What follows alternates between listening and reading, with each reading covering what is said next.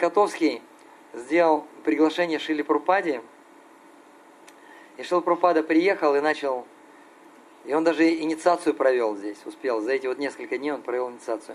Потом профессор Котовский вспоминает, я на самом деле очень сильно рисковал.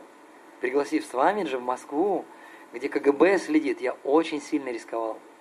И что интересно, когда Шила Прупада пришел,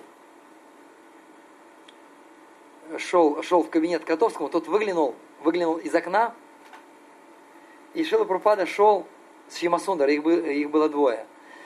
И он настолько перепугался, когда увидел вайшнавскую одежду, что ему показалось, что их там человек пять идет к нему.